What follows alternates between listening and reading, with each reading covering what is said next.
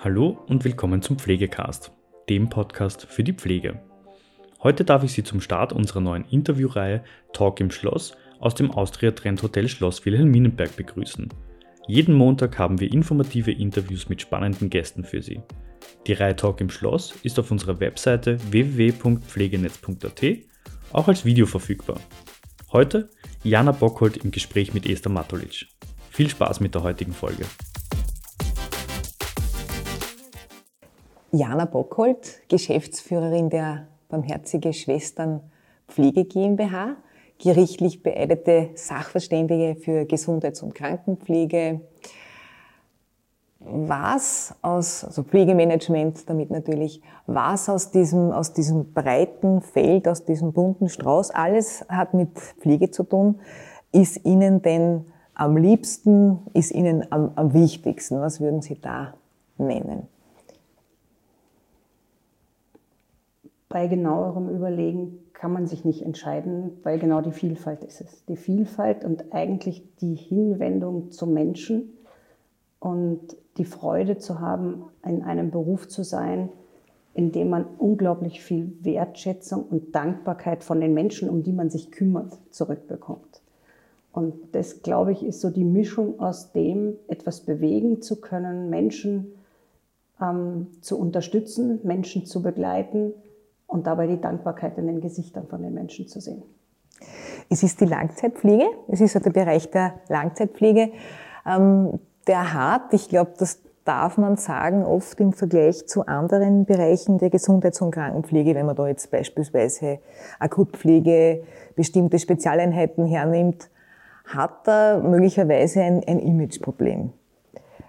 Beziehungsweise ist es vielleicht so, dass es jetzt nicht unbedingt immer auch, wenn junge Menschen die Pflegeausbildungen, das Pflegestudium abschließen, vielleicht gar nicht unbedingt immer die erste Präferenz.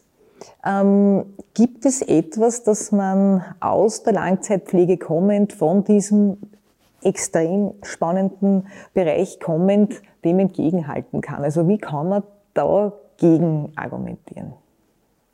Hm. Ist die Frage, wollen wir gegen argumentieren, weil es hat alles seine Berechtigung und ich glaube, das ist auch das Schöne an dem Beruf, die Vielfalt. Wenn ich jetzt mich anschaue, meine, meine Karriere hat auch im Akutbereich ja, begonnen. Ja. Ich glaube, die haben alle irgendwann einmal dort in dem Bereich begonnen. Und ich bin dann, es war eine ganz bewusste Entscheidung, in den Bereich zu gehen, der Langzeitpflege zum einen in dem mobilen Bereich und dann den langzeitstationären Bereich. Es hat alles seine Facetten und ich glaube, man kann in jedem Bereich sehr viel lernen. Und warum Langzeitpflege? Weil man dort, auch wenn es nicht immer leicht ist, aber doch die Möglichkeit hat, sich mit den Menschen, um die es geht, also mit unseren Bewohnern, auseinanderzusetzen. Man hat mehr Zeit, man begleitet sie länger, man begleitet sie zum Schluss in den Phasen dessen, wo sie am Ende des Lebens oder zumindest in einer sehr pflegebedürftigen Situation, ähm, wo es doch eher um Beziehungsarbeit geht. Der Fokus ist vielleicht nicht mehr so massiv in der medizinischen Betreuung und in der medizinischen Versorgung und im Akutbereich, sondern in der Versorgung von Menschen, ähm, oder in der Begleitung von Menschen am Lebensende oder aber in Situationen, wo sie, sagen wir, ähm, pflegebedürftiger sind und doch auf unsere Unterstützung, Hilfe und auch auf die Professionalität des Pflegeberufs angewiesen sind. Und für mich ist es immer der Beruf, in dem wir die Pflege am meisten ausleben konnten, in dem ich wirklich sagen kann, das ist Pflege. Und es geht ja nicht nur um die Körperpflege, sondern es geht ja um so viel mehr. Und es hat sich ja auch unglaublich verändert in den letzten 15 Jahren.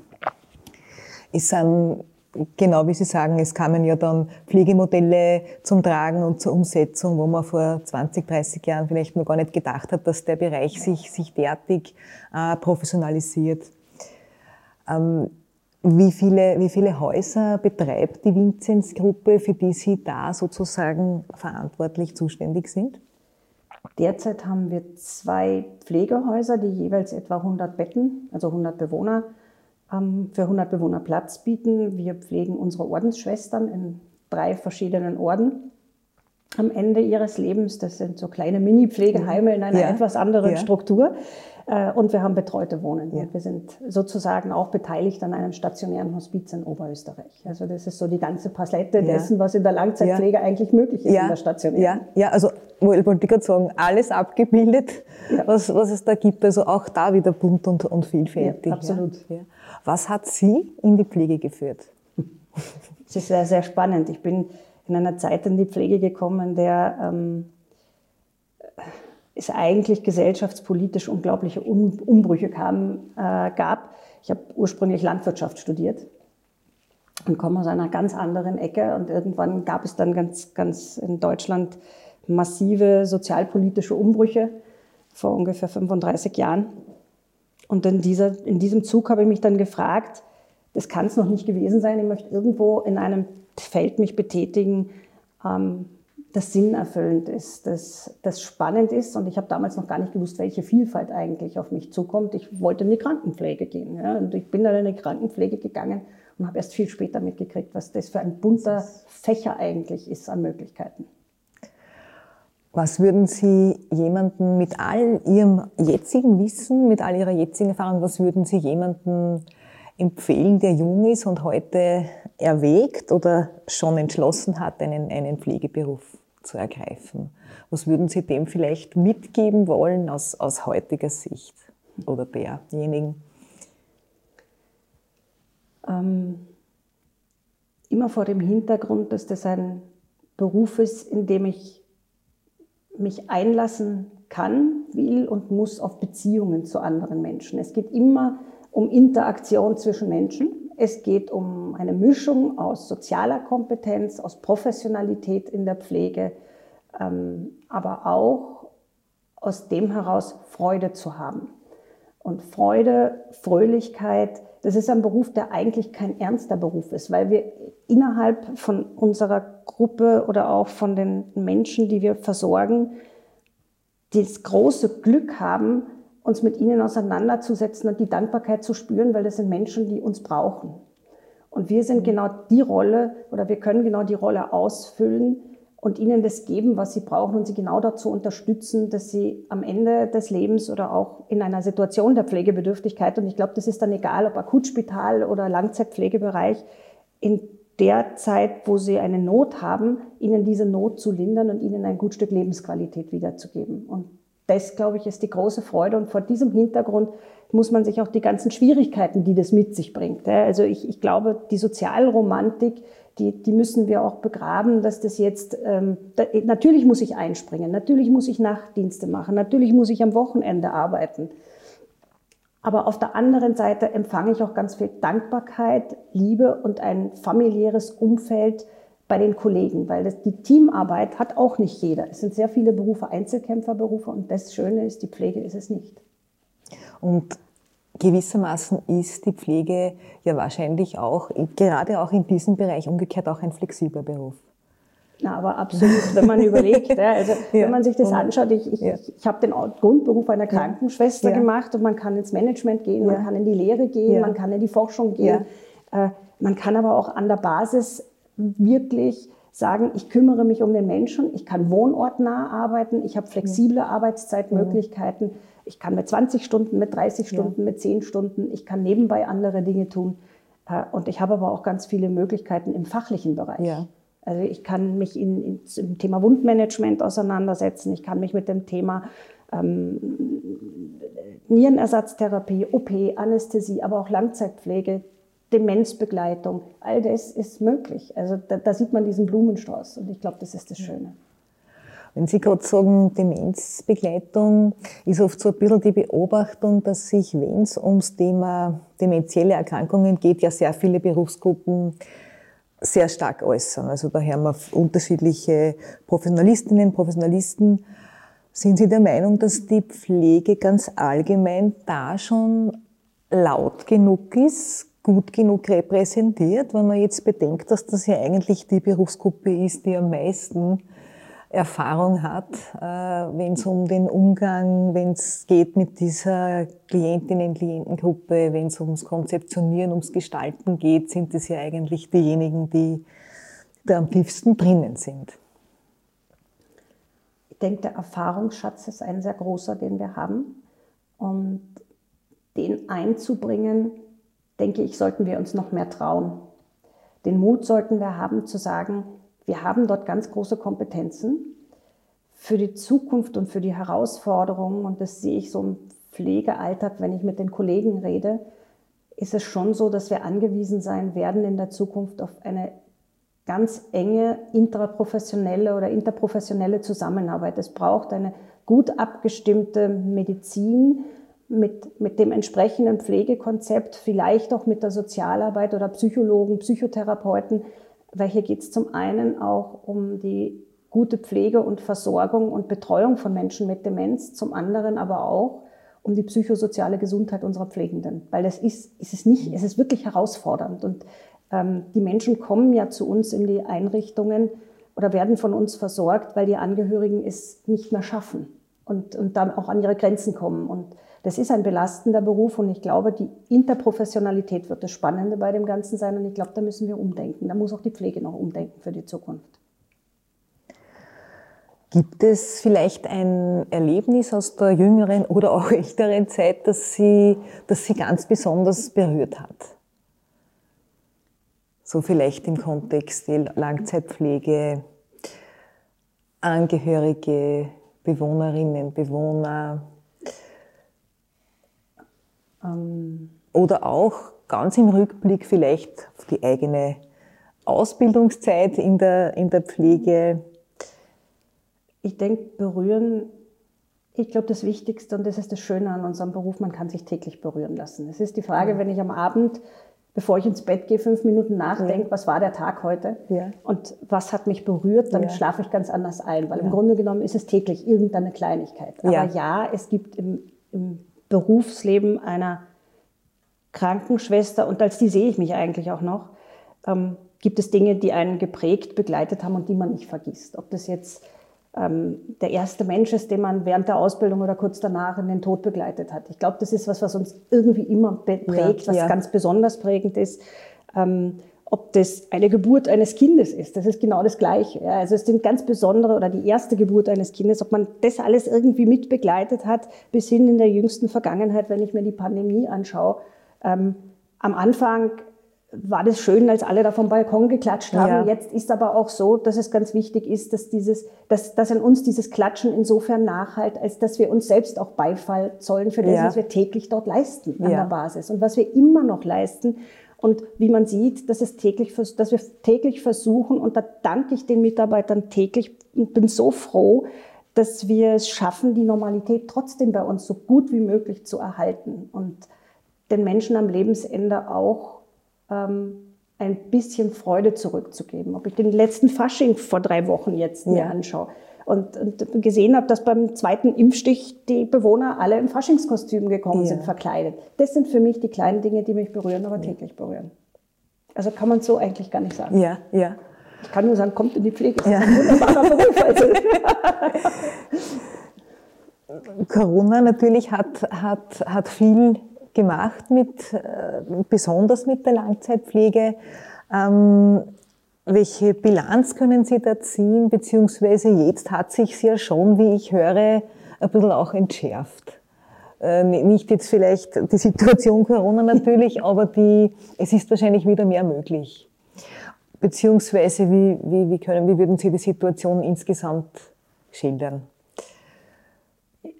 ich glaube jetzt, es, es, sowohl bei den Mitarbeitern als auch in der Gesellschaft ist eine Müdigkeit spürbar. Ja. Und es, es, ich denke, jetzt wird es auch Zeit, dass wir die Menschen, die sich bei uns haben impfen lassen, dass man dort auch irgendwelche Goodies hat. Was, was bringt es mir jetzt? Momentan ist es schwer spürbar und das merkt man, es summiert sich auf.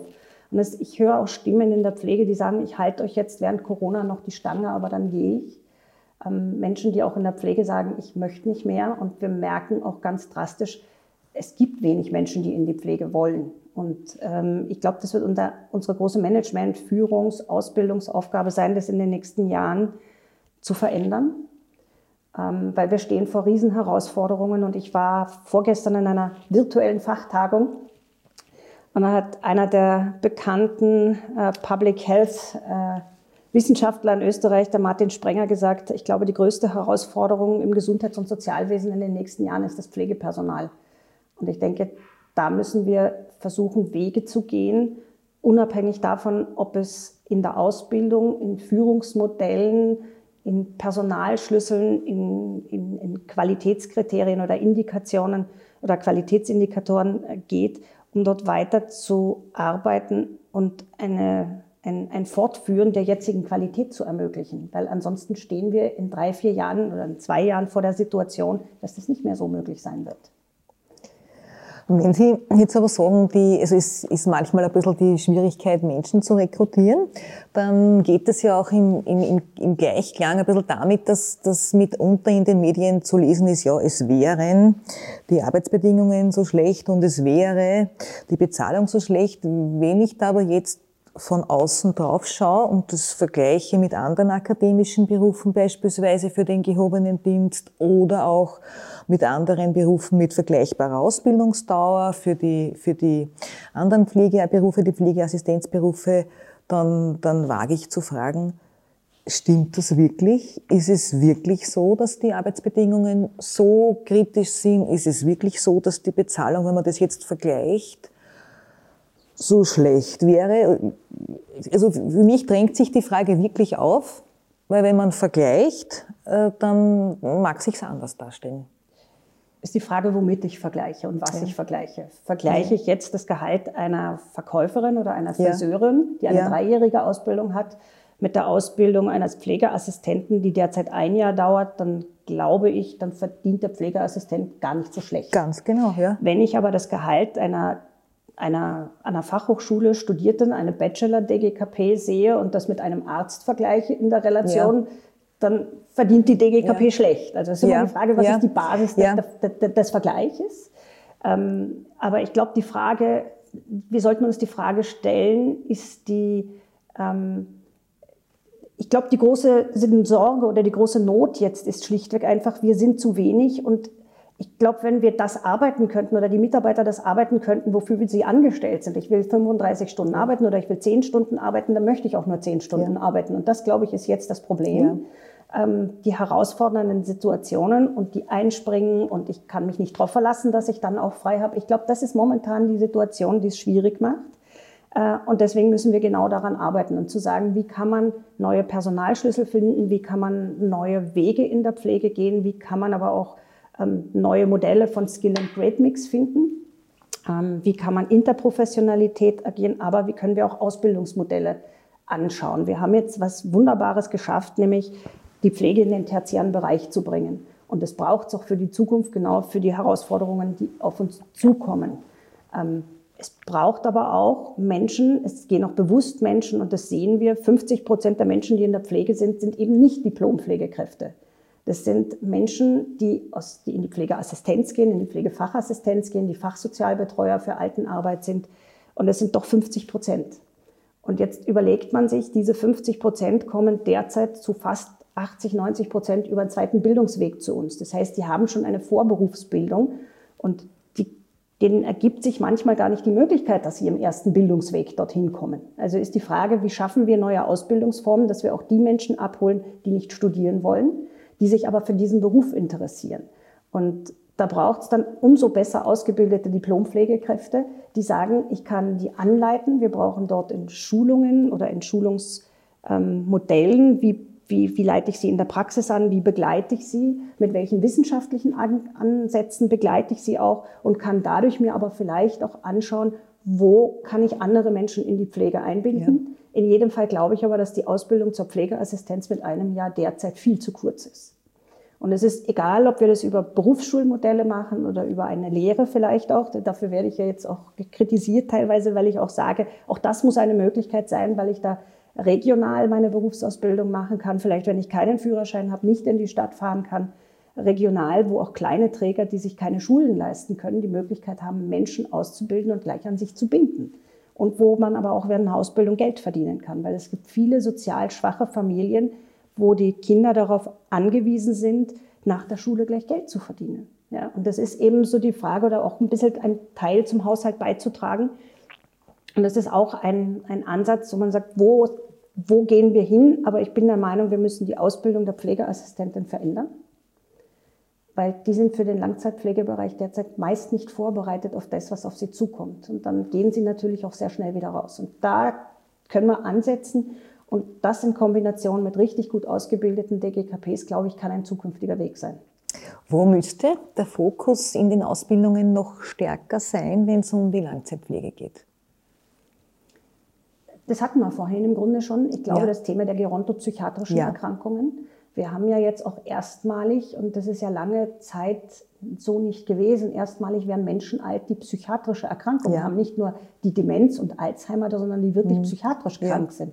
Es gibt ja aus der Historie der Krankenpflege ein, ein sehr dunkles Kapitel, wo ja im Zweiten Weltkrieg die Menschen mit einer psychiatrischen Erkrankung mhm. ähm, sozusagen den Zweiten Weltkrieg nicht überlebt haben. Das war ja ein sehr dunkles Kapitel und darüber haben wir nie geredet. Aber deswegen gab es auch eigentlich bis jetzt wenig wirklich psychiatrische Erkrankungen bei uns in den Pflegeeinrichtungen. Die werden mehr. Und wenn man sich jetzt auch die, die Menschen anschaut, die zunehmend mehr Drogen konsumieren, dort ist ja auch die psychiatrischen Erkrankungen steigen. Und da denke ich, ist ein großer Bedarf in der Ausbildung, da nochmal den Fokus hinzulegen, zusätzlich zur, zur Fähigkeit der sozialen Kompetenz, der Empathie und des Verstehens. Also ich glaube, das Thema der sozialen Kompetenz, alle, alle Umgangsformen mit gerontopsychiatrischen Erkrankungen, ich denke, das ist sowas, wo die Ausbildung jetzt noch ein bisschen stärker hinschauen sollte was zugleich aber wiederum zeigt noch einmal, wie vielfältig, wie spannend genau. und wie herausfordernd gerade der, der Bereich der Langzeitpflege ist. Absolut. Ich danke Ihnen für das Gespräch. Ich danke fürs Interview.